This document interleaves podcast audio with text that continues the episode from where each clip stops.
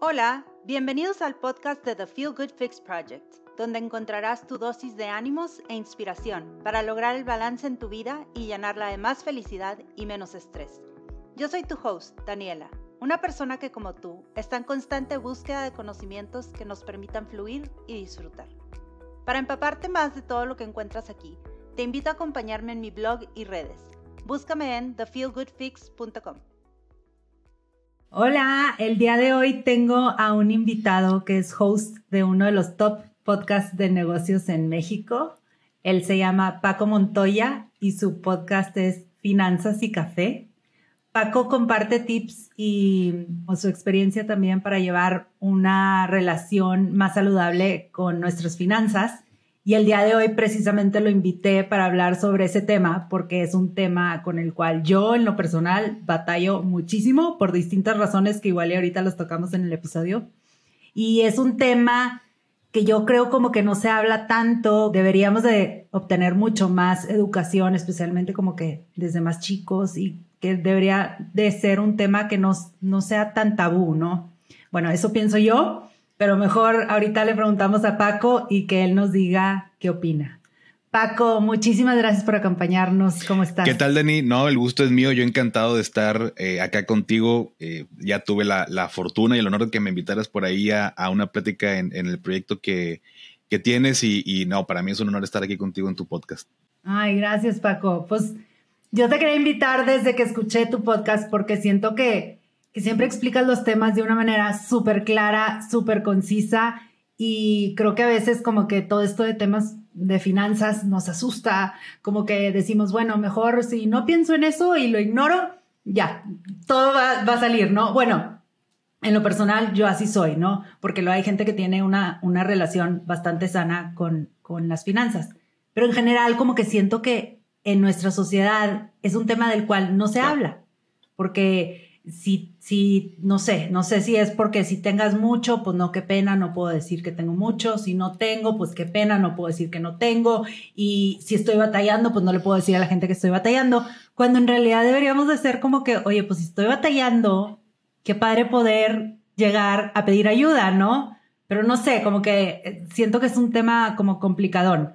Pero bueno, ahorita nos metemos en todo eso. Yo quisiera empezar contigo, Paco, preguntándote a ti, porque ahorita ya pues eres un súper experto, quiero saber cómo era tu relación con el dinero de chico. Pues mira, creo que la, realidad eh, que yo viví de chiquito no, no difiere mucho de los demás que aquí vivimos en México, en, nuestro país como, como cultura.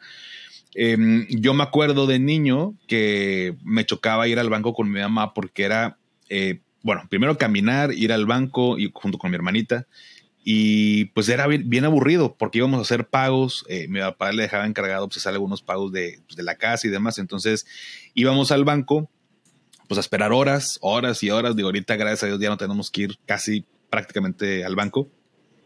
Y, bueno, esa es la parte de, de yo escuchaba, ¿no? Los, los, los, pagos y la tarjeta y un poquito así como que de, de deudas, nada grave.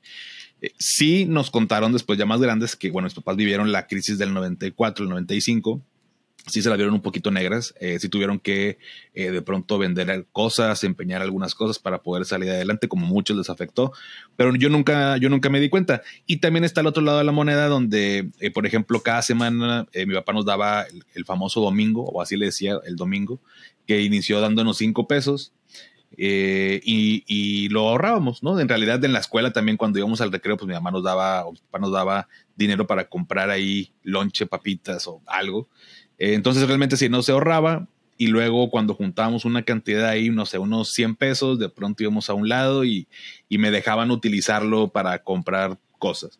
Hasta ahí creo que fue mi, relación desde, desde pequeño, eh, secundaria, prepa. Digo, la, la verdad es que siempre he sido muy eh, consciente de, la situación en, la casa. Digo, no, nunca nos ha faltado nada, nunca nos faltó nada de chicos, eh, pero tampoco vivíamos en la opulencia, ¿no? O sea, no, éramos, no somos una familia este, de dinero ni nada por el estilo. Entonces, pues tratábamos también de, imitar el ejemplo de nuestros papás o de mi papá, de que, oye, ahorita no podemos o ahorita sí podemos. Entonces uno se daba cuenta eh, cuándo sí, cuándo no, cuándo estabas pasando de lanza, cuándo era chiflazón. Entonces, entre más crecía, pues también te vas, vas madurando y vas siendo un poquito más consciente. Y la verdad es que nunca fui también alguien que eh, gastara mucho o, más bien que malgastara este, las cosas. Entonces, creo que la, hasta ahí fue mi relación simplemente como el dinero, tal vez como un, una, literal, una moneda de cambio, ¿no? Para comprar cosas, adquirir cosas. Ok, y comentaste ahorita que tus papás te daban domingo. Entonces, como que sí, de cierta manera, o sea, sí te, te enseñaron a lo mejor a tratar de administrar tu, tu propio dinero en, de acuerdo a tu edad. O, o, qué, o cómo te daban, o sea, qué significaba ese. sí, de hecho, yo creo que era para inculcarnos el tema del, del ahorro. Yo te puedo platicar de lo del una cosa que sí me acuerdo perfectamente es que una vez fuimos al súper y yo vi una, una radio con despertador, pero la novedad era que esa radio te despertaba con radio. O sea, tú podías poner el despertador y una estación de radio que te gustara y te despertaba con radio. Entonces costaba 126 pesos. Eh, no me acuerdo en qué tienda. Entonces me puse como objetivo ahorrar para poder comprármelo. Entonces al, el domingo o la semana que me dieron de que ya con esto alcanzo el, el radio, fuimos al súper y, me compré ese radio y lo, puse en, mi cuarto. Digo, con esto me voy a escuchar muy este chaborruco, pero pues todavía era, una antenita como de un cablecito y lo tenía que pegar a la pared para que agarrara la estación bien y todo. Pero, pero me gustó y por supuesto que cuidaba mucho esa radio porque era lo primero que me compraba y era lo primero que, que por mi cuenta, digo, con entre comillas mi dinero eh, me compraba y, lo tenía al ladito y me despertaba y ponía el radio y no dejaba que nadie lo tocara. Entonces, pues poco a poquito con ese tipo, o sea, el domingo era para, para eso, ¿no? O sea, igual yo me lo podía gastar en, en, alguna otra cosa, pero pues digamos que de alguna manera mis padres nos dejaba de aquí está y tú sabes qué haces con él, ¿no? ¿Y, y cuántos años tenías, Paco, cuando te empezaron a dar domingo? ¿Te acuerdas? Yo creo que, bueno, no me acuerdo exactamente. Em, yo creo que fue por ahí del tercero, cuarto de primaria, pues que será, tenía unos ocho años, yo creo, ocho, nueve años, más o menos. Este. Ok. Y de hecho fue un lapso muy corto. La, la, verdad es que me dieron este domingo, yo creo que hasta que finalicé la primaria y en secundaria, como quiera me daban dinero porque de pronto, oye, que vamos a ir al baile de la secundaria y pues pues, no podía ir sin dinero por si se me ofrecía una emergencia. De hecho, pues en ese entonces no había celulares y teníamos tarjetas telefónicas. Entonces tú comprabas tarjetas de... Ah, yo las coleccionaba, tengo mi colección todavía en casa de mis papás. Em, de 20 pesos, 30 pesos, porque oye, alguna emergencia, pues no había cómo comunicarte con los papás, ibas a un teléfono público por una tarjeta. Entonces me daban más, me daban dinero, pero ya no tanto como que por semana, sino eh, la salida o, tal, o yo jugaba mucho fútbol o el que el torneo y a lo mejor ellos no podían ir porque era en San Luis Potosí y pues me daban dinero para cualquier cosa, cualquier emergencia. Entonces me siguieron dando dinero, pero no tanto como, como semana. Realmente fue yo creo que entre segundo, tercero y primaria y hasta sexto más o menos. Sabiendo tú ahora lo que sabes ahora, Paco, de, de pues cómo evoluciona nuestra relación con el dinero y a lo mejor los los problemas que tú ves que gente llega contigo y te dice, oye, fíjate que traigo este tema. Este, en cuanto a lo del domingo, y ahorita te, digo porque estoy insistiendo tanto sobre este punto, ¿crees tú que es una buena práctica o, qué, le recomendarías a alguien ahorita con niños pequeños? O sea, ¿crees que, que funciona, que no funciona, que es bueno, que no es bueno, que a lo mejor sí es bueno siempre y cuando este, se da ese domingo diciendo tal cosa. Sí, yo, creo que, bueno, tengo dos opiniones al, respecto. Yo creo que sí es bueno, pero muchas veces como padres terminamos desvirtuando esa acción o, no le sacamos el provecho. Digo, yo no, yo no tengo hijos, tengo sobrinos. Te puedo dar un domingo para, em, o sea, que no sea nada más porque te tengo que dar dinero porque veo que el otro papá te da dinero, sino que, oye, te voy domingo porque ese domingo va a ser para que tú te compres tus juegos de Nintendo Switch, para que tú eh, lo gastes en tal cosa. O sea, yo no te voy a dar dinero extra para eso, pero este domingo va a ser con tal, con tal objetivo. Porque si luego, con papás, oye, te doy dinero para que ahorres y compres, digo, en ese momento eran 5 pesos, al día de hoy no sé, a lo mejor eran el equivalente a 10, 15 pesos, pero eh, si te estoy dando un domingo, una semana para que tú te compres, ahorita es muy común que los niños con las tablets o con los celulares compran tarjetas en el Oxxo para poner créditos y comprarse la nueva skin de Fortnite, ¿no? Entonces son de 100 pesos, 200 pesos. Em, si yo como niño sé que si me gasté mi domingo en otra cosa y voy y le digo a mi papá, oye, quiero una tarjeta y me la compra, pues pues qué bueno que me da domingo, como quiera si le pido me va a dar. Y ahí es donde se desvirtúa el propósito de para qué le das un domingo.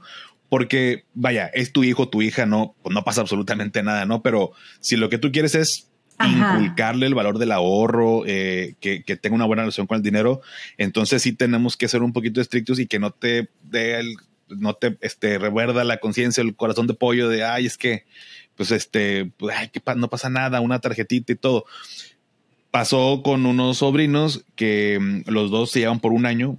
Eh, en su momento, ¿qué tenían? No sé, creo que siete, ocho años, ¿no? O sea, uno siete y otro ocho. Y, el, y estaban ahorrando para comprarse un Nintendo Switch. Hoy en día creo que hay dos versiones de Nintendo Switch. Una que es como que la más cara y se desmontan los controles y lo puedes poner en la tele. Y otra que está como todo pegado tipo Game Boy, ¿no? Y es más barato. Y valía dos mil pesos. Entonces, dos, tres mil pesos. Entonces, eh, a ellos también eh, tanto su, familia y, bueno, son sobrinos de, cariño, son más que nada de, parte de mi esposa, pero mi esposa le daba este, 50 pesos cada, cada domingo para que se compraran, porque estaban ahorrando para comprarse el, Nintendo Switch. Entonces, el, el, mayor ya llevaba por ahí más avanzado porque no se había gastado anteriores domingos.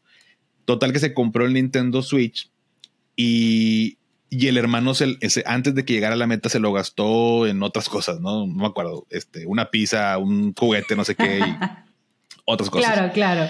Y le dijeron de que, oye, eh, no te vas a alcanzar como tu hermano en Nintendo Switch. No quiero que luego se anden peleando porque tu hermano sí lo tiene tú no. No, no, no, que no, no pasa nada. Yo me quiero ya comprar esto y ya lo quiero gastar. Entonces el otro, el otro niño no dijo, no, sí, yo me aguanto. Entonces se compra el Nintendo Switch eh, por supuesto, pasó lo que ya todos sabemos que iba a pasar. Eh, Oye, hermano, préstamelo y préstamelo. Y se lo prestaba, pero luego ya no se lo quería devolver.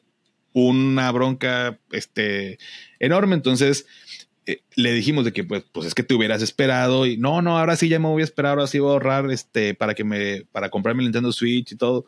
Y digamos que aprendió medio, medio a la mala y ahorró y hasta que se compró su Nintendo Switch. Y bueno, pues ya los dos juegan con, con, cada, con cada uno su Nintendo.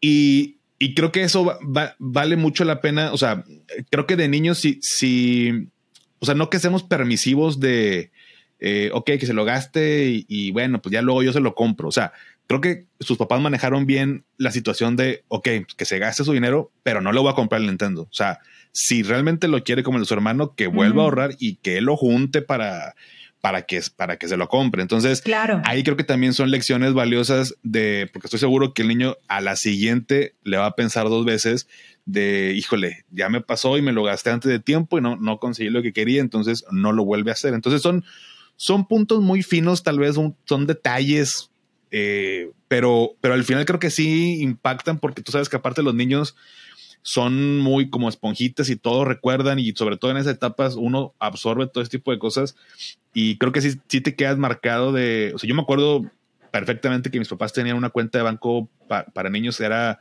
Bancomer Junior o algo así. Ya era una tarjeta verde que me decía mi papá, esta es para ti, pero no se toca, nomás para que sepas que estamos eh, metiéndote ahí una, una lanita, ¿no? Y, ellos ahorraban por mí. Pero yo sabía, yo tenía esa tarjeta en mi cuarto, yo sabía que, que este, tenía dinero esa tarjeta y era mío y eventualmente lo podía usar y lo que tú quieras. Entonces, es una línea muy delgada, pero creo que sí vale la pena como papás em, a, nivel de, de, de, un niño que podamos darle esas lecciones o esos aprendizajes. Es que sí, eh, o sea, ahorita que, que, lo platicas, yo pienso en, en mi niñez a mí nunca me dieron domingo. Yo como, como tú, tu, segunda etapa, ¿no? Era, este, pues si necesitaba dinero iba y lo pedía. Y si había dinero, pues me daban. Y si no había, pues qué ocurrencias que anduviera pidiendo dinero. ¿Sabes cómo? que, entonces, eh, no sé, como que siempre me quedé con la duda y, y luego viendo gente a mi alrededor que unos sí recibían domingo, otros a lo mejor tenían que trabajar para, digo, más grandes, ¿verdad? Pero tenían que trabajar para comprar sus cosas. Y, y yo digo, híjole, no sé si eso, digo, seguramente tiene un impacto en, en cómo ves las cosas de grande, ¿verdad?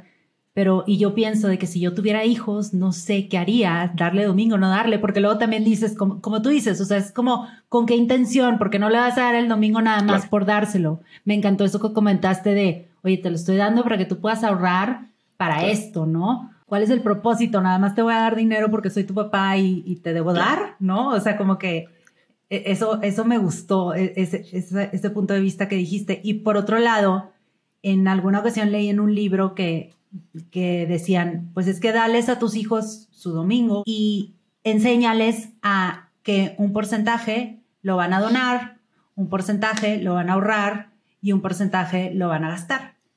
Y como que eso también digo, híjole, es que si desde chiquitos les estamos enseñando que hay una parte que se debe cuidar para un momento, una emergencia, hay otra parte que tú puedes gastar en lo que tú quieras y hay otra parte que hay que donar, hay que hacer el bien, porque cuando uno tiene pues va a ser, o sea, que el dinero tiene que fluir, ¿no? Y es una energía y tiene que, no sé, como que digo yo, híjole, es, eso también desde chicos está padre que, que lo enseñen, porque te digo, me, ha sucedido de grande, que se atraviesa un, un gustito y dices, ay, bueno, voy a ir a comprar. Y lo dices, ay, ya no me alcanzó lo otro, ¿sabes? De que dices, pues sí, porque andas gastando en ir a comprarte la pizza, ir a comprarte, digo, o, sea, en, en, tonterías en lugar de, de de enfocarte en el premio grande que querías inicialmente. no, y, eso, Dani, tiene, tiene una, una explicación.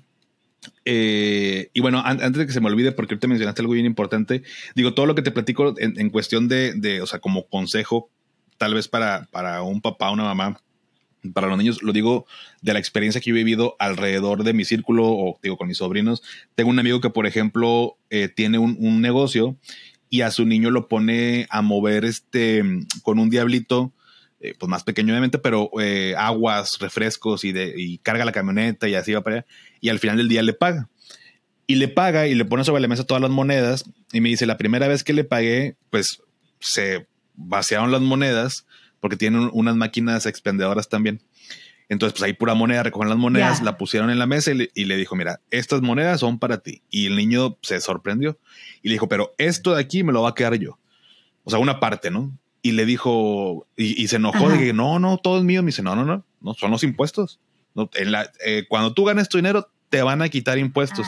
Y le dije, oye, no, te pases de lanza. Me dice, no, Paco, tiene, tiene que aprender que, o sea, de lo que ganas, una parte se la va a quedar el gobierno con, en, impuestos. Y a lo mejor no lo va a entender ahorita, pero no se lo va a hacer raro el día de mañana cuando crezca. Entonces, así digo, yo, yo viéndolo, o sea, desde el punto de vista que te digo que el papá de corazón de pollo, pues a lo mejor así fueron conmigo y se me hace como que, ay, no te pases de lanza. Tal vez es lo correcto que debemos hacer de decirle, oye, bueno, esto te lo puedes gastar en lo que tú quieras, pero esto no y, te, lo voy a, te lo voy a guardar yo.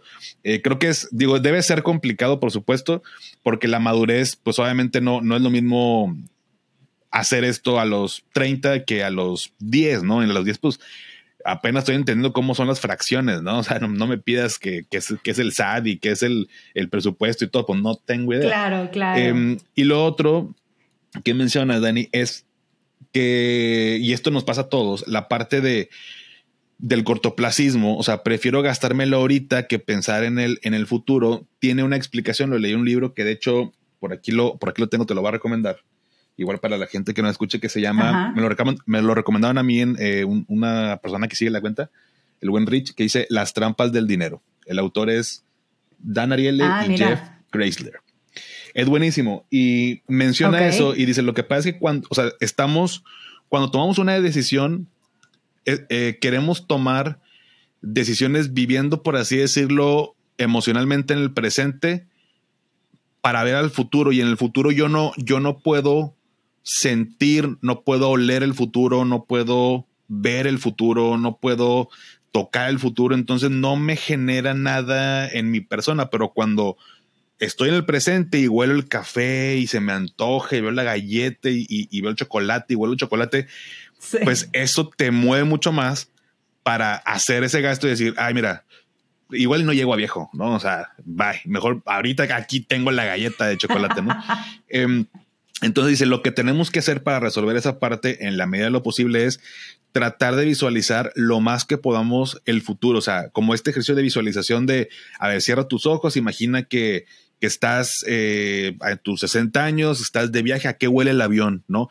Y todo mundo tenemos como esta, esta memoria olfativa, ¿no? De uno sabe a qué huele un avión y luego cuando y llegas a la playa, ¿a qué huele la playa? Pues huele a mar, huele y siente la arena en tus pies. Entonces te vas visualizando y te va generando cierta emoción de decir, oye, no, sí estaría, sí estaría padre, entonces sí me espero. Es complicado, pero, pero tiene que ver también mucho con las, con las emociones. Sí, tienes razón, es lo mismo que, que decir cuando te pones a dieta o no sé, estás trabajando o estás yendo al gym o lo que tú quieras, estás trabajando en tu físico y, y, pues sí, a largo plazo de que no, hombre, de aquí a que llegue, a que me queden esos jeans, no, mejor ya me como aquí el, la galleta, ¿no? O sea, ya, rápido, porque, porque tengo mucha hambre y ahorita y luego ya lo solucionaré después. Entonces sí, sí es cierto eso que, que comentas de corto plazo. Y Paco, yo también en algún lugar leí esto de, porque te preguntaba al principio de cómo era tu, tu relación con el dinero de chico. Y por lo que me cuentas, como que creo que era bastante sana, o sea, que, que tus papás siempre fueron muy claros contigo en el sentido de que cuando había dinero se platicaba que había y cuando no, no. Yo en lo personal siento, o sea, ahora dando, que me doy cuenta de grande y que empiezo a analizar como que las cosas que viviste y así, me doy cuenta que, que no, que habían como mensajes cruzados, que, que como que yo, yo sentía que si había dinero y luego a la mera hora te digo de que llegaba y pedía algo y no, qué ocurrencias, ¿cómo se te ocurre pedir eso? Ah, bueno, no, eso no, ¿sabes? Y como que de chica no, no, no te das cuenta cuándo sí y cuándo no. Y luego hay cosas que, que como que van permeando en nuestra mente y que te das cuenta que repites de grande. O sea, no sé, o miedos, o no sé, por ejemplo, tus papás a lo mejor con, con las crisis, o mis papás que vivieron también muchas crisis este, en México fuertes que dices, bueno, pues aún ahorita sigo con ese miedito y esa incertidumbre y hay cositas que a lo mejor no, no, no invierto, o sea, la aversión al riesgo, ¿no? Y cuestiones así, como que, que a lo mejor una, una persona ahorita más joven, pues no vivió, ha estado el país en, en una estabilidad económica que antes no se veía, porque antes en cada cambio de sexenio había como inestabilidad y no sabías lo que iba a pasar con el presidente nuevo, ¿no? Entonces, siento que, que esas son cosas que, que se quedan en nosotros y, a veces no, no, no, no, sabemos por qué actuamos de cierta manera, ¿no? Entonces, no sé, yo, yo te diría, una persona que se está dando cuenta de todo esto este, y que se está volviendo un poquito más independiente financieramente y que quiere a lo mejor romper con algunos patrones, ¿qué le recomendarías? No sé si hay alguna recomendación que podríamos. Sí, digo, este, la verdad es que em, Digo, muy buena pregunta. La verdad es que nunca me lo habían hecho así. Y, ahorita que me lo estabas diciendo, se me viene a la mente un curso que tomé. Bueno, no curso, fue en realidad una, una plática que me invitaron. Creo que fue una plática que me cambió la vida, o sea, que fue un parteaguas en, en mi vida. Eh, vaya, trataba de muchos temas, pero uno de los aprendizajes es que ya lo había escuchado, pero ahí nos hicieron ejercicios para que realmente te das cuenta que sí es real, que lo que te choca te checa. O sea, si a mí me choca que, que mi papá, y es más, te voy a decir algo real, eh, de chiquito, a mí me... Eh, y bueno, a ver si escucha mi papá esto, ya luego, luego lo platicamos. Nada, te crees. Este, se lo voy a compartir para que sepa. Pero de chiquito mi papá me explicaba mucho las, eh, las cosas. Yo, para el tema de matemáticas y números, no era muy bueno, ¿eh? Y mi papá era, no, no, no, ¿Ah, para nada, ni me gustaban las matemáticas. Este, o sea, eh, ahorita te platico si quieres dónde nació el amor por las finanzas, pero no me gustaba, no era bueno y mi papá la verdad es que es un genio en las matemáticas, lo contrario a mí. Entonces, normalmente ocupaba ayuda para las tareas cuando eran de matemáticas o más grandes las de física, todo lo que tenía que ver con números, ecuaciones y todo este rollo. Entonces, llegó un punto en que ocupaba ayuda y no quería preguntarle a mi papá porque iba con él y me decía, a ver, vamos a sentarnos Paso número uno, primero, ¿qué te están preguntando en el problema? Y luego así. Paso número dos, vas a notar y así lento y, y con bolitas y palitos. Yo sí, papá, nada más, mira, ya hice todo esto, nada más ocupó que me digas este punto. No, no, no, no, no.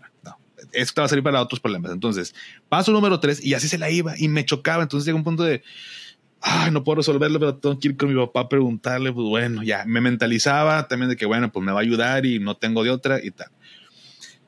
Y hoy en día yo soy así, ¿no? O sea, yo, yo explico las cosas muy lento, muy paso por paso. Hay gente que, que se desespera a veces de que, oye, pero esto, y yo les contesto, no, es que tienes que aprender cómo hacerlo para que en el siguiente problema o situación lo puedas resolver. Eh, me chocaba, pero porque yo también era así. Entonces te lo platico, lo he comprobado con eh, diferentes cosas. No tiene que ser exactamente lo mismo, o sea, no es como que me chocaba eso de mi papá que explicara lento, entonces eh, a mí no me gusta de mí que, que, explico lento, no. O sea, puede ser en algo similar a, la situación, pero a lo que voy es trasladado al tema de las, de las finanzas. Luego te das cuenta de que no me chocaba que, que mis papás siempre estuvieran endeudados y tú estás endeudado o endeudada, ¿no? O sea, dices, oye, es que, o sea, yo juré que no quería ser como mis papás y terminé siendo como mis papás. O sea, es bien común que pase eso porque así vivimos, así crecimos, así es lo que, o sea, conscientemente no hemos roto como esa, ese, ese chip. Em, y por supuesto, esto cómo lo, cómo lo puedo contrarrestar y, y demás, pues por supuesto tiene que ver con la, con la educación, pero primero darte cuenta, o sea, ser como muy humilde eh, de decir, a ver, ¿por, ¿por qué me cae mal esto de esta, de esta, persona o de mis papás o de mis hermanos? O sea, ¿qué, qué tengo yo también que, a lo mejor no me está gustando cómo manejo el, dinero y que tengo que trabajar en, ello, ¿no? Entonces, eh, muchas veces lo que no estamos haciendo bien puede ser obviamente un aprendizaje que desde chicos o es un reflejo de cómo vivimos, de, de, con quién nos juntamos, que también es muy importante con quién te juntas, pero mientras no lo haga consciente, vamos a vivir en modo automático, vamos a trabajar, vamos a llegar el viernes, a irnos con los amigos, que no tiene nada de malo, este, salir el, lunes, eh, bueno, domingo de bajón, luego el lunes, comenzamos la semana, y así vamos, así vamos, así vamos. Eh, y, muchos estamos así. Yo estuve así hasta, yo creo que el 2018, que digo que fue un parteados en mi vida, pero, pero no, no hasta que como que te paras y saber que, cómo manejo, o sea, no puede ser que yo gane esto y no me, no pueda comprarme esto. O sea, cuánta gente no quisiera ganar lo que yo gano y gana menos y, o sea, no, no, no, no hay. O sea, entonces los números son fríos, o sea, no es como arte de magia, entonces hay algo en mi comportamiento que puedo cambiar. Y eso, o sea, ese curso lo tomaste en el 2018. Ese curso lo tomé en el 2018, esa práctica la tomé en el 2018. Sí.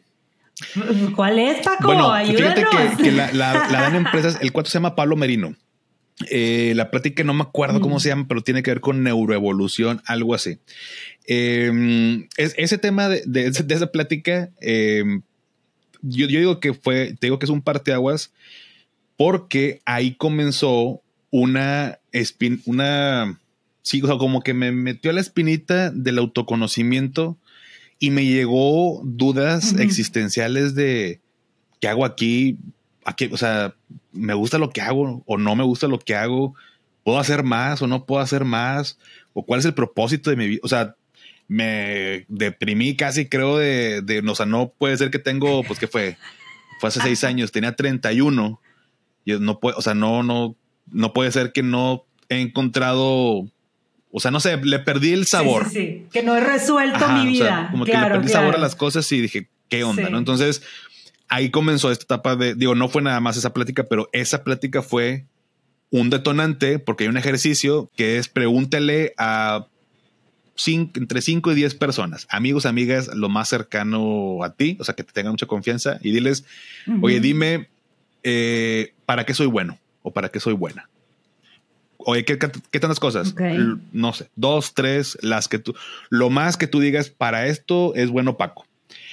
Y recabé la opinión de seis personas y lo que coincidió en prácticamente todas es que sabía explicar muy bien las cosas en general, ¿no? O sea, oye Paco, no entiendo esto de esta cosa y yo encontraba la manera de explicárselos. Entonces, yo no me había dado cuenta conscientemente que yo era bueno para eso. No le pregunté para qué soy malo, nomás les dije, bueno, el ejercicio es para qué eres bueno.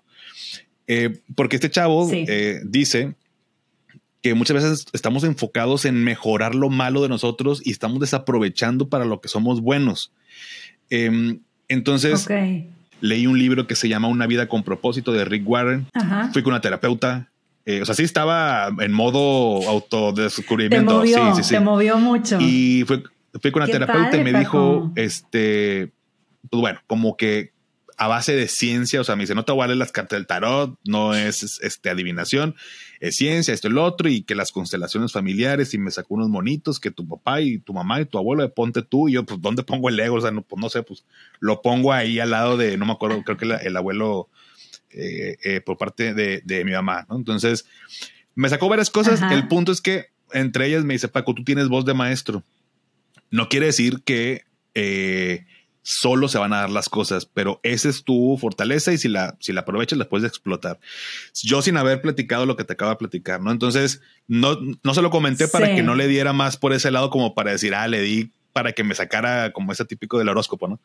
Eh, me lo quedé, fui con otra eh, terapeuta, me dijo lo mismo, y ya te cuenta que el universo me estaba hablando de decir, güey, tienes que ser maestro, o sea, no literal, pero Em, enseñar. Y yo ya estaba enseñando. En el 2018 yo tenía este, una, un grupo de asesores que lo estaba coachando por, eh, porque me gustaba enseñar. De hecho, en la oficina eh, en, hay un examen de finanzas para ser agente de seguros.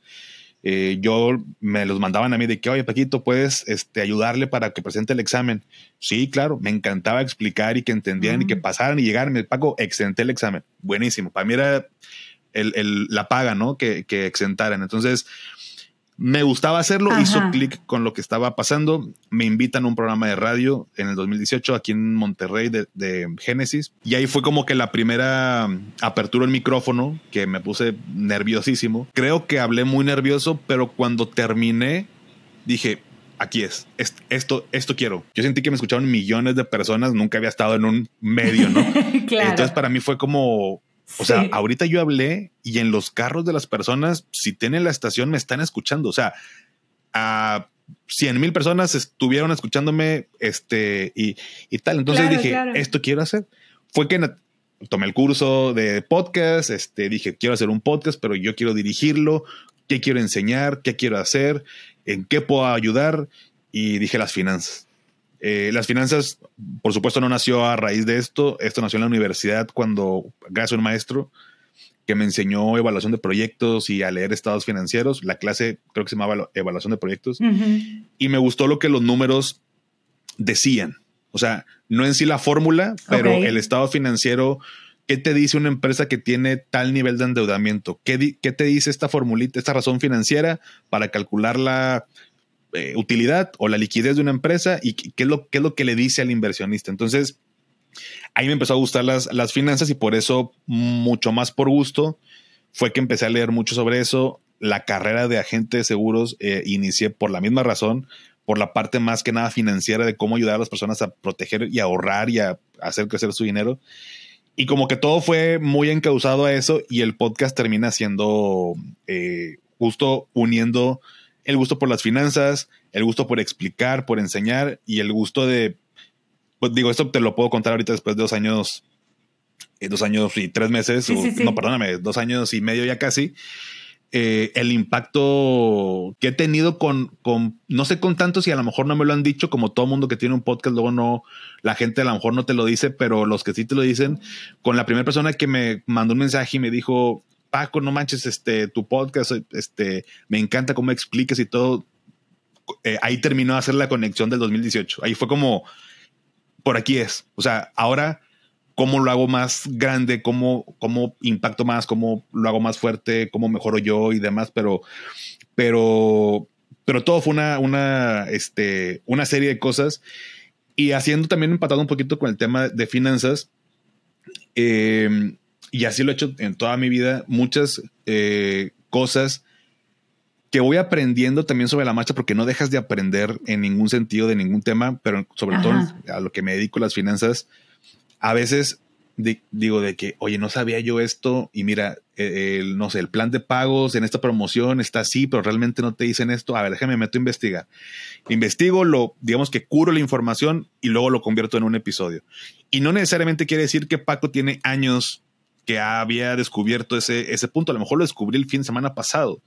Eh, y es lo que hacemos tal vez o lo que deberíamos de hacer todos. Digamos que mi trabajo, eh, mi propósito es como me gusta esto que hago, tengo la, facilidad, o sea, yo sé dentro de todos mis defectos y debilidades, mi fortaleza es saber explicar las cosas, entonces me siento con ese compromiso de, oye, yo tengo que ayudar a las personas, o sea, yo, si yo ya sé esto, yo ya lo vi, ahora, ¿cómo lo hago? ¿Qué me invento? ¿Qué ejemplo pongo? ¿Cómo lo hago entretenido para que la gente lo, lo, lo entienda? Porque mis papás me enseñaron, ahorita que platicamos, me enseñaron de finanzas a su modo pero hoy en día yo siento que está la información y están aquellas personas que te lo explican con muchos tecnicismos, con muchas palabras eh, muy rimbombantes, como, no sé, o sea, ¿por qué? Porque están llenas de ego, como todos, ¿no? Y, a, lo mejor hay que saber utilizar el ego, me, incluyo, pero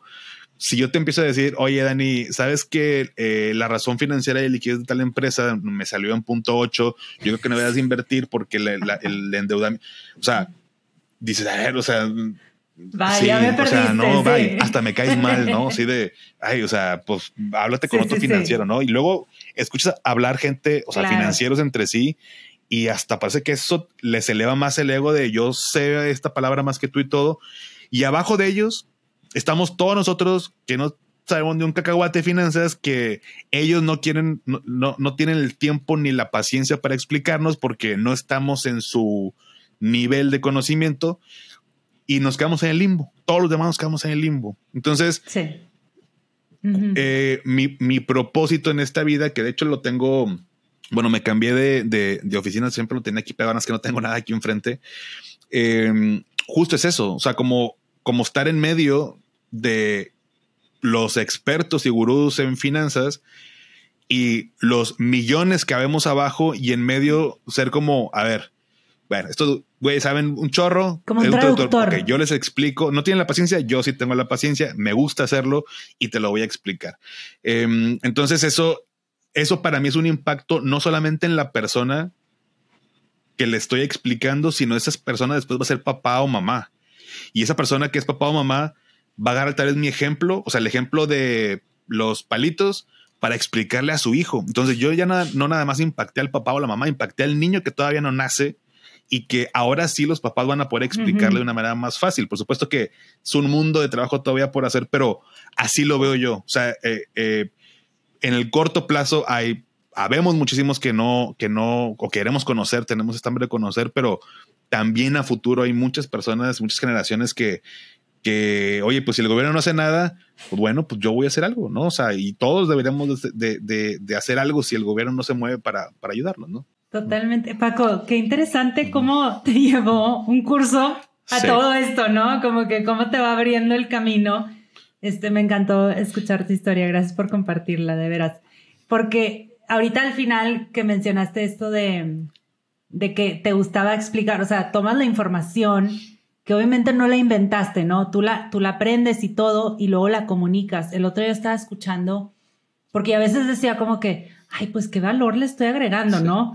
Como que pues ahí está la información y pues yo nomás estoy como repitiendo lo que, lo que leí, ¿no? O lo que, lo que escuché. Dijeron un, un término, no me acuerdo cuál era y, y no, lo, no sé dónde lo anoté, pero era básicamente eso de que, oye, sí tiene un valor eso de recopilar información y traducirla y como este, presentarla a más gente para que más gente la pueda entender y la pueda escuchar o pueda aprender de ella. Y lo que comentas ahorita al final de, de la gente que habla como, como que con palabras muy domingueras y muy rebuscadas, me da risa porque sí, escucho de repente a gente que, que pues hacen speeches, ¿no? Y, dices tú, ¿con quién estás conectando? O sea, esas palabras solamente le estás hablando a un porcentaje súper pequeño de la población. Claro. Habla con palabras más comunes si quieres en realidad que te, que te conozcan y te entiendan, ¿no? Es lo mismo que cuando me sucede mucho cuando estás explicando lo que haces en el trabajo o cuando pones una vacante de un empleo, pues no le vas a poner los términos internos que utilizas tú para describir el trabajo. Usa términos normales, coloquiales, para que la persona que quiera aplicar a esa vacante entienda qué es lo que va a hacer, ¿no? No estás ahuyentando a la gente, los quieres invitar a que se acerquen, a que escuchen, a que aprendan. Es que, es que eso, Dani, por ejemplo, lo, aprendí también creo que en un podcast, incluso creo que fue, fue mm, este eh, em, Roberto Martínez en la entrevista que le hizo Diego, que hablaban de la forma y el fondo. Eh, creo que muchos nos inclinamos por, por la forma y con la forma me refiero a, mm, te voy a poner un ejemplo de mi industria, los, agentes de seguros, eh, porque justo también tuve la oportunidad de, compartir con, agentes de una aseguradora que me invitaban a darles una plática y, lo he hecho con mis colegas también en la, en la oficina, porque, bueno, pues la, cuenta de Instagram, tú sabes que eh, ha ido creciendo y demás, y, luego me preguntan, de, ¿cómo le haces? Que yo también quiero tener más seguidores y y ves sus cuentas y están muy bonitas en el, en el diseño. Contratan, de hecho, como eh, agencias o, estas eh, personas que son muy buenas para hacer diseño de imagen y video y reels y todo. Pero todo es venta de seguros. O sea, eh, una imagen y es una foto, ya sabes, ¿no? La típica que está así como que brazos cruzados, este, el, agente, el asesor y como muy este, imponente y te puedo ayudar en, en, en, seguros de vida, de gastos médicos y tal, contáctame. Y, les digo, es que em, nadie sigue una cuenta que te está vendiendo todo el tiempo. Yo no lo seguiría, ¿no? O sea, y bueno, suponiendo que sí la sigan o le cambies eh, la, forma, o sea, no te enfoques tanto en la, en la forma de, la página, los colores. Em, por ejemplo, yo he visto podcast que, oye, súper buena producción, o sea, 10 veces mejor que la producción que yo tengo y no tienen tantos seguidores y, y es porque nos enfocamos mucho en, la forma, en el, en el empaque del regalo y no el regalo en sí. Por más bonito que esté el empaque, si yo abro y es una caja con este, dos naranjas y un limón, pues no, no voy a aceptarte otro regalo en mi vida, ¿no? O sea, pues muy bonito el empaque, pero entonces eh, yo de inicio, y la verdad es que esto no fue consciente, es, y, y creo la importancia de, menciono mucho este curso y lo que pasa es que no, lo hace público este cuate, como que vas más enfocado en empresas, pero luego le pregunto y te lo paso el contacto, pero em, eh, eh, yo empecé a hablar en el podcast de finanzas ligado a mi propósito, o sea, yo estaba pensando, mi mente estaba enfocada en, en, alineada con mi propósito.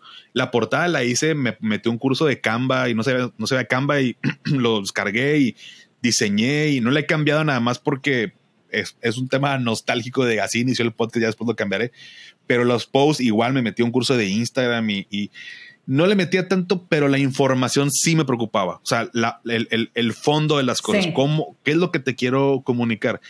Y, y si me preguntas de, qué cosas ha, sido como que lo que me ha mm, ayudado en este tiempo, creo que es eso, o sea, el, enfocarme más en, en, pensar cuando quiero enseñarle a alguien, o sea, que realmente lo va a entender. O sea, no quiero verme como un experto ante la persona. Si después, o sea, si yo te explico y me entiendes, por consecuencia me vas a ver como un experto. O sea, pero ¿sabes? Sí, sí, yo veo siempre tus reels este, y me explicas claramente lo que el, punto, o sea, me, me, retiro de tu cuenta sabiendo algo más de lo que no sabía, pues yo digo, pues voy a ir a Paco para información, ¿no? O sea, pero si me voy a una cuenta donde no, o no me dice nada porque nada más me está vendiendo, o de plano está en un nivel mucho más alto del, mío, pues tampoco. O sea, claro, ¿no? totalmente. O sea, el, el, el vaya, te, te, platico esto por, por, por justo esta parte de las finanzas y cómo nos las enseñan o, desde chicos y, demás, porque creo que por eso no, no tenemos la cultura financiera, porque las personas nos enfocamos en, en vernos expertos, en vernos como nos, en apantallar. En apantallar. Eh, y no en, en realmente ayudar a, a quien entiende la persona. Yo estoy seguro que tú tienes un maestro o maestra, el, que más te acuerdes de que de tu universidad o, demás, y seguramente es porque se enfocaba mucho en, en el estudiante y no tanto en, en, en verse como un, un, experto. Eh, pasamos la vida con oye, Dani, explícame esto. Bueno, no tú, eh, no sé, Juan, explícame esto. Y, y no me lo quise explicar y, no encuentro quien me lo explique. Ah, pues bueno, pues nadie sabe. Entonces, ya, X a todo le va bien, todo sale, todo. Y ya echamos por la borda hablando de la parte de, finanzas y seguimos cometiendo errores y no lo hablamos, nos da pena.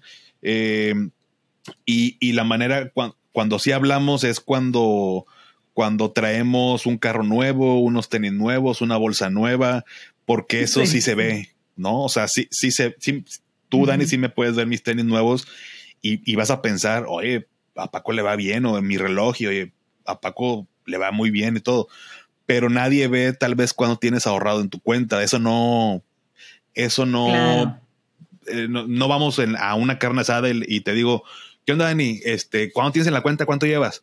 Ah, para empezar, ni más a decir, sí, sí, sí. ni yo tampoco voy a andar diciendo y nadie va a andar diciendo de que, ¿qué onda, raza? ¿Cómo van? Este, ¿quién ya lleva el millón? ¿Quién ya lleva 500 mil? Jamás se habla eso. Pues eso no es sexy. Oye, pero eso, justo eso te quería preguntar, Paco. ¿Tú crees que es cultural de que no hablamos de estos temas? Porque, no sé, como que yo escucho a veces este podcast en inglés o así y, hablan mucho de, bueno, cuando comentan sobre la disparidad de, lo que le pagan un hombre a una mujer versus una mujer y así.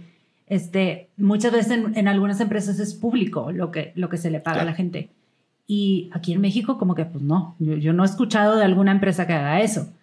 Entonces, no sé, ¿crees que es algo cultural por, el cual no hablamos? Yo sé que tampoco está padre estar, pasárnoslo de que, hey, tengo un millón en la cuenta, no sé, pero ¿por qué es tan tabú? O sea, ¿por qué no podemos decir, no, de que cuánto ganas? O sea, porque también yo lo pienso, a ver, cuando recién me gradué de carrera, que estás, bueno, yo fue la primera vez que iba a llegar a pedir trabajo. Yo creo que a todo mundo le pasa que cuando se gradúa, o bueno, salvo la gente que hace prácticas a lo mejor durante su carrera, pero si no hiciste ninguna práctica, que en el, que en el TEC donde yo estudié no nos, no nos pedían, no era requisito, vaya, entonces pues nunca lo hice.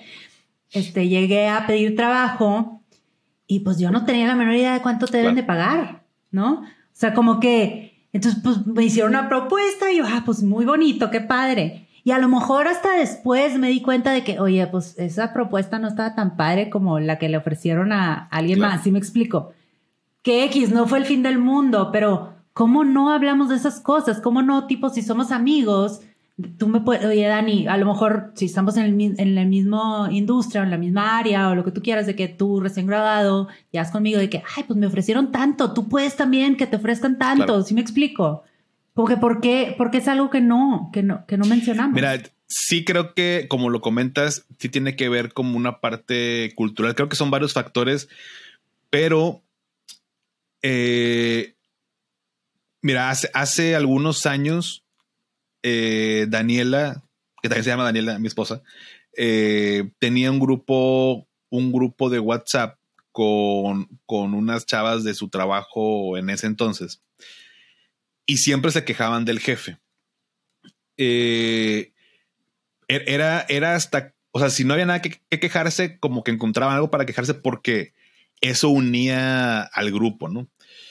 Ajá, entonces, eh, pues digo, eh, Daniela, mi esposa, pues es foránea, es, de La Paz, entonces llega acá y pues también pues con el afán de, encajar y hacer amigos y, y, demás, pues es el primer grupo con el que se topa, este, empezamos a andar, en ese entonces no estábamos casados, y y me platica, y luego el siguiente día me platica, y el tercer día me platica, y le digo, oye, ya, ya no te, ya no te quejes, o no me lo platiques a mí, pues, porque siempre se están quejando de, de su jefe, o renuncia. O sea, si tan mal está, renuncia, o sea, pero no entiendo por qué porque a mí me, me, estresaba que se quejara todo el tiempo y me enseñaba los chats y me dice, sí es cierto, la neta, estas chavas también todos se quejan, no, sabes qué, déjame, déjame, les voy a como pintar la raya. Total, le pintó la raya y le dejaron de invitar a las salidas, a los viernes que se iban por el drink y todo este rollo, porque ya no se quejaba junto con ellas. Em, terminó por renunciar de ese trabajo, no por esa razón, por otras razones. Y cuando dejó de juntarse con esas amigas, sintió el cambio de, oye, no manches, que yo también me quejaba de todo. O sea, es, es, era hasta, hasta desestresante. Era como, no te das cuenta de que estás en un modo muy negativo y, y eso, y eso, eso que te platico, esta, esta historia también me pasó en su momento, porque uno se da cuenta cuando también dice, oye, me estoy, me la ya me la bañé de todo, me quejo, porque lo haces hasta como para encajar. Sí tiene que ver con qué amigos te juntas. Eh, gracias, tengo la fortuna y digo, yo soy de aquí en Monterrey toda mi vida y, tengo muchos amigos y, y, esto siempre lo platico y, y, bueno, nunca digo nombres, pero ellos saben quiénes son. Este, pero yo sé qué amigos son que les encanta siempre salir de antro a un barecito para tomarnos unas cervezas y listo, ¿no? Eh, ¿Quiénes, con quiénes no? Los quejosos, evito, eh, o sea, salidas incluso, o sea, si me preguntan pues por WhatsApp o platicamos, pero hasta ahí. Y tengo mi, mi, grupo de amigos con los que me junto prácticamente hace varios años y, actualmente pues ya todos crecimos y demás. Algunos tienen empresa, eh, trabajan y hacemos estos jueguecitos y, las, y ahí sí somos muy abiertos en ese tema de, de dinero. Oye, el cuate que tuvo su empresa y cómo vas, oye, tú, este, fulanito, ¿cómo le, cómo le haces para contar gente, no? Qué complicado, ¿no? ¿Cómo, qué, qué es lo que buscas? Este, y ya te dicen de que no, mira, eh, tengo eso, esto, pero mi gerente de RH igual digo que se contacten y que te platique y tal. O hablamos de, oye, ¿qué onda con, con las inversiones en este año ahorita con la inflación? Y, a ver, tú, Paco, ¿qué opinas? No, pues esto, ¿y qué podemos hacer? O sea, ¿cuánto ganamos? ¿Cuánto? O sea, todo eso, no, por supuesto, no es de todos los jueves, pero, pero a veces voy Estoy tan cansado, es más, hoy nada más porque no sé si vaya a ver. Bueno, hoy estamos grabando, estamos en jueves pero a veces estoy bien cansado y voy nada más porque cada que voy aprendo algo. Eh, entonces, creo que para combatir, porque sí es muy cultural eso de no hablar de dinero y es bien importante hablar de dinero, bien importante, aunque no tengas pareja, aunque estés solo, sola en este mundo, o sea, con alguien tienes que platicarlo porque no es bueno guardarse eso y otros problemas, eh, pero saber encontrar este grupo de personas que te van a ayudar a crecer en lo financiero, en lo profesional, en lo, empresarial, en lo personal, en todos los aspectos o en la mayoría, porque ahí sí hay una apertura y sí hay un crecimiento y sí pueden mejorar tus finanzas porque, bueno, tomamos decisiones de dinero todos los días y, es bien importante que, lo hagamos porque si no, voy a estar con el grupo de los quejosos eh, y me voy a quejar voy a estar con el grupo de los que nada más salen de antro y voy a gastar un chorro, voy a estar con los que deben a la tarjeta y creo que sí, creo que si no debes, no eres parte del grupo, o sea, eso es como, eh, no hombre, yo me gasté este, tanto y ay, le la tarjeta y debo tanto, o sea, no es sano, no es normal, eh, no es bueno. Entonces, resumiendo mi punto, creo que si es cultural, va a ser complicado querer que la gente cambie. Más bien creo que lo, que está en nosotros es justo eh, cambiar nuestros hábitos, aprender, leer, eh, tomar esta educación de varios puntos, pero cuando no estamos en ese mood de aprendizaje, de trabajo y demás, que es nuestro tiempo libre, pues también tratar de pasarlo con gente que nos aporte. Claro, tienes toda la razón. Y sabes, ahorita que mencionaste eso de que si estás con el grupo que que tiene deudas, pues te sientes out si no tienes deudas. Y si estás con el grupo que gasta en la cheve, pues te sientes out si no está en la cheve. Y en algún momento leí, este, no me acuerdo si, era un curso de felicidad o era un curso de, de finanzas, pero mencionaron que a veces nosotros cuando nos independizamos, o sea, que, que no sé, nos casamos o, o no sé, ya, ya, ya no vivimos con los papás, a veces muchas cosas nosotros actuamos de cierta manera para seguir perteneciendo a ese grupo, ¿no? Entonces, por ejemplo, si vienes de una familia donde se dio el dinero y donde se gastaba y se gastaba y se gastaba, pues tú te sales de ahí, tú tienes que seguir gastando y gastando, gastando. Porque si de repente eres el pobre o el que no le alcanza, pues cómo es que vas a encajar con tu grupo, ¿no? O si eres, este, si en tu familia siempre había escasez de dinero, inconscientemente tú al momento de, casarte o de ser más independiente económicamente, tu mentalidad va a ser de escasez y vas a batallar y a veces no nos damos cuenta que nos ponemos esas trampas en parte, o sea, no siempre es todo, ¿verdad? Pero a veces existe ese vínculo que no quieres romper, como dices, híjole, es que si mis papás no pueden ir a Europa, ¿cómo voy a ir yo a Europa? ¿Sí me explico? cosas así de que es que si ellos no se visten con ropa de marca, ¿cómo es que yo voy a llegar el domingo con la ropa de marca? No, en mi casa siempre, no sé, como que Y dije, híjole, sí es cierto, a veces creo que a lo mejor hay cositas que sí, que sí hago para seguir perteneciendo, pero qué fuerte. Vuelvo al, punto que dijiste inicialmente cuando lo de tu curso. el primer paso es darnos cuenta que existen esos vínculos y el segundo paso es cambiarlos si es algo que no nos está funcionando, ¿no? Y por otra parte, Paco, ahorita que mencionabas eso de los grupos de amigos, fíjate que hace poco, bueno, creo que el año pasado o el antepasado, no me acuerdo, platicando con una amiga sobre este tema de finanzas personales, nunca en la vida, o sea, es mi amiga desde que nacimos. Toda la vida hemos sido amigas, no hay temas de los cuales no platiquemos, o sea, es una persona que, que le tengo muchísima confianza. Y por alguna razón empezamos a platicar de finanzas personales al grado de, oye, pues es que tú cómo le haces y yo cómo le hago y mira, aquí te va mi Excel y aquí te va mi no sé qué y fíjate que yo aquí. Y luego pues siguió la plática y nos empezamos a abrir a, cosas que vivimos de chicas este, en nuestras casas, que, que veníamos de, de situaciones económicas muy distintas, pero las dos compartiendo y fue súper enriquecedor que dije, oye, qué increíble que nunca nos habíamos compartido esto. Y yo le aprendí cosas a ella y ella me aprendió cosas a mí digo, ¿cómo, ¿cómo no hablamos de esto antes? Volviendo al tema inicial, de que es un tema tabú y que es un tema del cual no se habla, ¿no? Y que es un tema que tampoco se educa, porque ella me platicaba de cómo llevaba sus finanzas ahorita, porque su mamá y su papá le enseñaron X, Y y Z, y yo le platicaba cómo lo llevaba, porque mi papá y mi mamá me enseñaron estas otras cosas. ¿Y cuál es la correcta? No sabemos, y a lo mejor la estás regando y regando y regando, pero no sabes ningún otro ninguna otra forma porque nadie nunca nos educa de este tema. Entonces, yo te quería preguntar, Paco, tú dices que tú te enamoraste de las finanzas en carrera, por lo que te entendí. ¿Cuándo crees tú que deberían de empezar a enseñarnos? Porque, oye, en, clases, en el colegio no hay, eh, bueno, que yo conozca, una clase de finanzas. No, no, no, hay. O sea, pues literal desde niños. O sea, em, ¿cómo, cómo, cómo resolvemos eh, una integral, una derivada, ecuaciones lineales. O sea, por supuesto que no lo ves en kinder, no lo ves en primaria, pero ¿qué si ves en primaria o, desde que inicias, eh, comienzas a sumar que uno más uno es igual a dos. Y luego vas creciendo y que las tablas, y, ahí tienes a los niños aprendiendo las tablas de multiplicar y, y uno por uno, uno, uno por dos, dos. Y, o sea, poco a poquito, o sea, por supuesto que si te enseño ecuaciones lineales en primaria, jamás, o sea, no dudo que haya niños súper inteligentes, pero no nos van llevando de la mano poco a poquito con, o sea, en el caso de las matemáticas, para que en la universidad puedas resolver, o sea, ya sumar, has sumado miles de veces, eh, ya has multiplicado, ya has dividido, ya sabes usar calculadora, ya sabes muchos problemas razonados, todo, todo, todo. Y ese conocimiento lo utilizas para poder resolver problemas más complicados. Entonces, por supuesto que, o sea, ¿Qué, qué, qué es lo que yo opino en el caso, pues, al menos de nuestro país o Latinoamérica?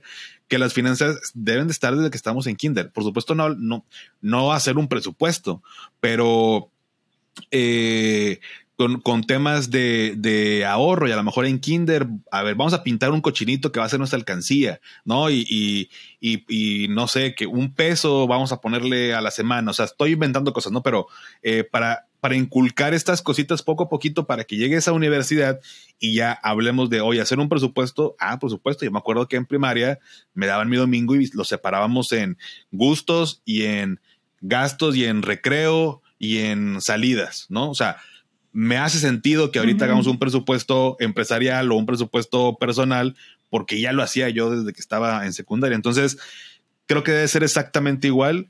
Eh, creo que hay algunos esfuerzos del gobierno en implementar esto, pero yo no sé, yo, yo no, yo no, no me gustan los temas políticos porque no me gusta cómo manejan la política en nuestro país. O sea, yo no confiaría en, o sea, si, se implementa algo, cómo se va a implementar. O sea, yo no, yo, yo como papá, si tuviera hijos, yo no estaría tranquilo de, ah, ya van a enseñar finanzas.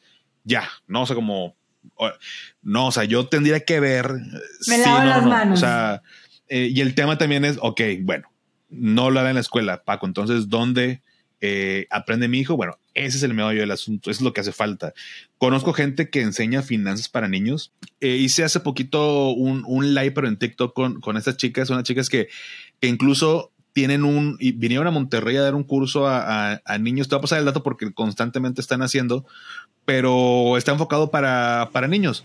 También, por ejemplo, este, una muy buena manera de, de, una amiga que se llama Valeria creó un juego de mesa para niños que se llama Afortunadamente.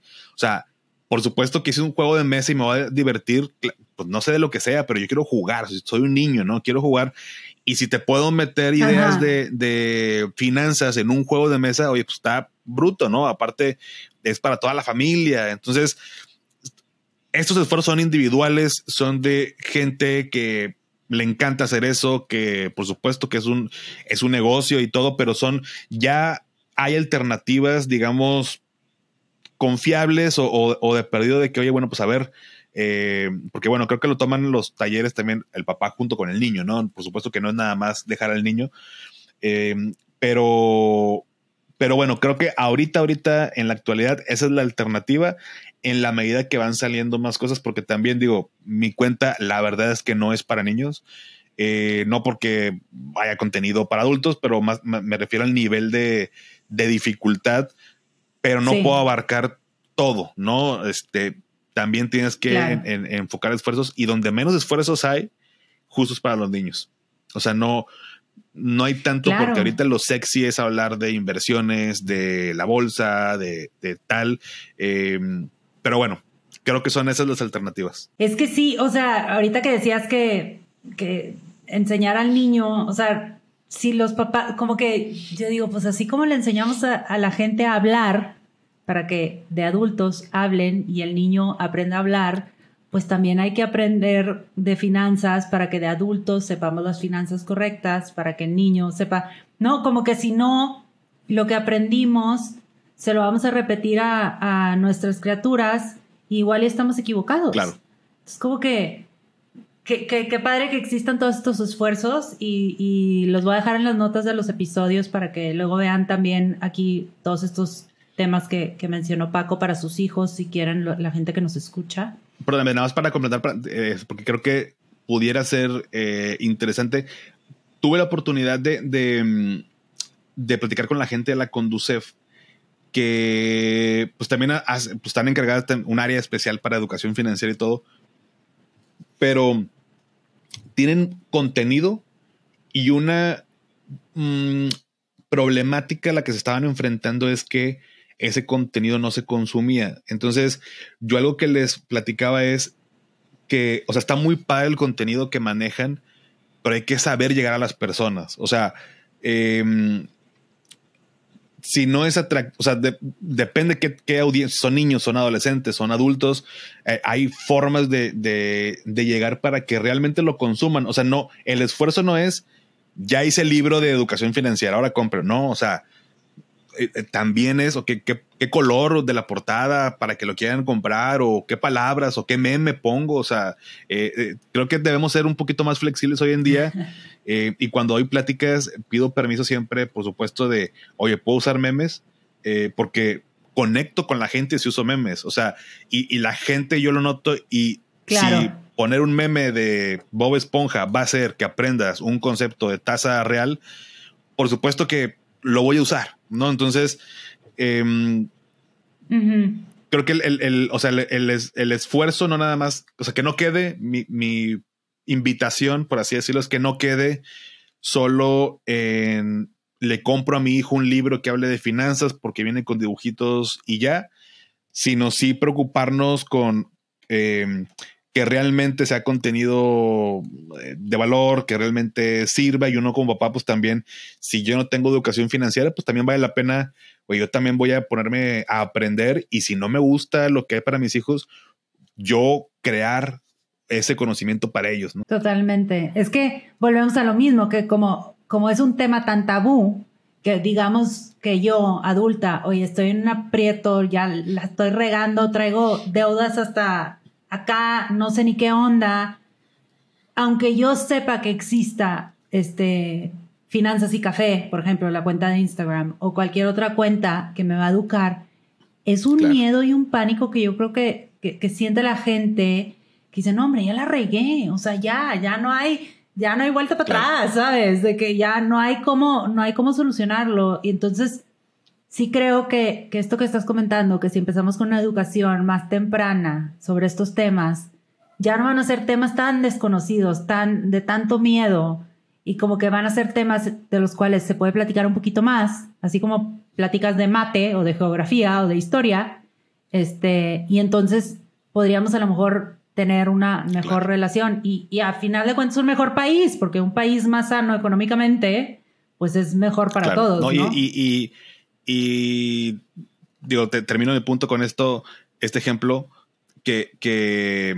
este, es como en los aviones, o sea, eh, hablando del tema de los padres e hijos, o sea, en los aviones, cuando hay una descompensación, lo primero que te dicen es, primero te pones tú el, esta cosa de cubrebocas de, para respirar y luego se lo pones a tu hijo. O sea, lo normal es que primero te preocupes por tu hijo y luego tú. Pero la sugerencia es que sea al revés, porque si antes de que se lo puedas poner, a te pasa algo, ya no pudiste ayudar ni a tu hijo ni a ti mismo. Entonces, pasa igual con las finanzas. Primero, vale la pena que nos pongamos este cubrebocas o que aprendamos educación financiera para después poder ayudar a, nuestros hijos y no, yo no sé, pero pues yo ya tengo 30, 40, 50 años. Ya, pues que él aproveche. No, o sea, nos toca también hacerlo para poder trasladarlo a los demás. Y esta conversación la continuamos la semana que entra, donde Paco nos va a compartir tips más puntuales sobre cómo llevar nuestras finanzas personales y cómo llevarlas en pareja. No se lo vayan a perder. Gracias por escuchar y llegar hasta aquí. Si te gustó este episodio, me ayuda mucho que lo compartas y me dejes un review. No olvides suscribirte para que no te pierdas de los episodios que siguen. Búscame en redes como The Feel Good Fix Project para seguir con la conversación. Espero te vayas de aquí sintiendo un poco más ligero y con más ánimos para continuar viviendo tu mejor vida. Nos escuchamos a la próxima.